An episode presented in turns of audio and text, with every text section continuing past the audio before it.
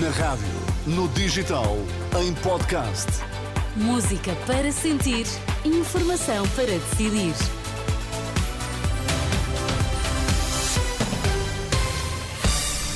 Antes da edição da noite, Pedro Queiro, vamos às notícias em destaque. José Sócrates fica a saber na próxima quinta-feira se vai ou não a julgamento por corrupção no âmbito da Operação Marquês. A partir da manhã pode contar com uma autêntica primavera antecipada em grande parte do país. Operação Marquês, já há dia e hora para o anúncio da decisão do Tribunal da Relação de Lisboa, em causa o recurso do Ministério Público sobre o debate instrutório do juiz Ivo Rosa, que em 2021 deixou cair a maioria dos crimes de que José Sócrates estava acusado, nomeadamente os crimes de corrupção. Ora, quase três anos depois, as três juízas desembargadoras da Relação de Lisboa têm a decisão tomada.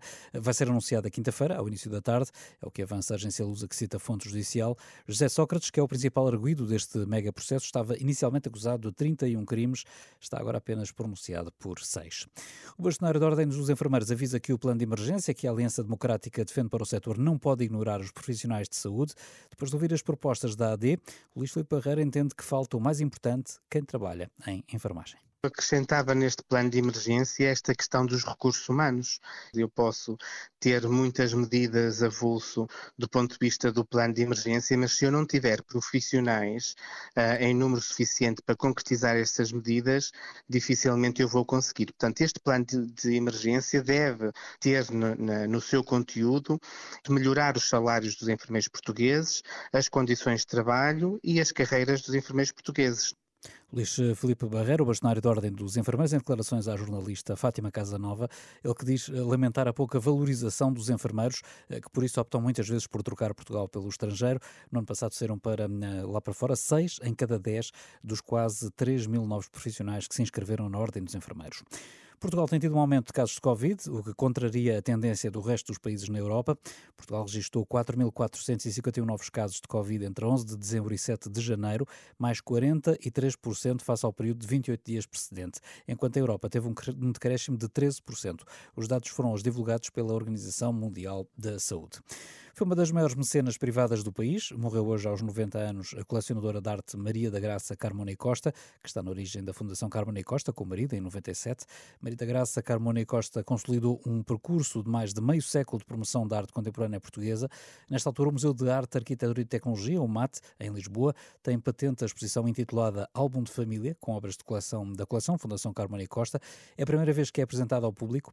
João Pinheiranda, o curador desta exposição e que conheceu bem a galerista, diz à Renascença que Maria da Graça Carmona Costa apoiou e ajudou a sobrevivência de muitos artistas. Ela criou bolsas de estudo, apoiou bolsas de estudo em Portugal e no estrangeiro, no, em Nova Iorque, um, fez exposições em Serralves, uh, apoiou artistas em todos os em, em, em muitas dimensões, uh, financiou a publicação de livros, alguns próprios, as suas próprias exposições, que ela fazia da Giafarte, que era uma galeria que ela tinha, ou na Fundação, outras de outros sítios, não é? A própria, a própria dinâmica era uma dinâmica expansiva permanente, de uma generosidade infinita. João Pinheirando, ouvido por Marisa Gonçalves. O Ministro da Cultura, Pedro Adão e Silva, já veio considerar Maria de Graça Carmona e Costa uma personalidade incomparável da arte no nosso país. De resto, em 2018, o Ministério da Cultura tinha-lhe atribuído a medalha de mérito cultural. E a partir da manhã pode contar com uma autêntica primavera antecipada em grande parte do país, com as temperaturas máximas a poderem chegar, em alguns casos, aos 20 graus. A meteorologista Patrícia Gomes admite que é uma situação que pode prolongar-se pelo menos até ao fim de semana. Tanto na terça como na quarta está prevista uma subida dos valores de temperatura, tanto da temperatura mínima como da temperatura máxima, dever-se-á manter assim até pelo menos ao fim de semana. Estamos a falar de valores de temperatura máxima que em grande parte do território serão uh, iguais ou ligeiramente superiores a 20 graus Celsius e os valores de temperatura mínima vão variar entre sensivelmente entre os 10 e os 13 graus, uh, embora em alguns locais, principalmente o interior norte e centro, estes valores valores de temperatura mínima possam ser mais baixos.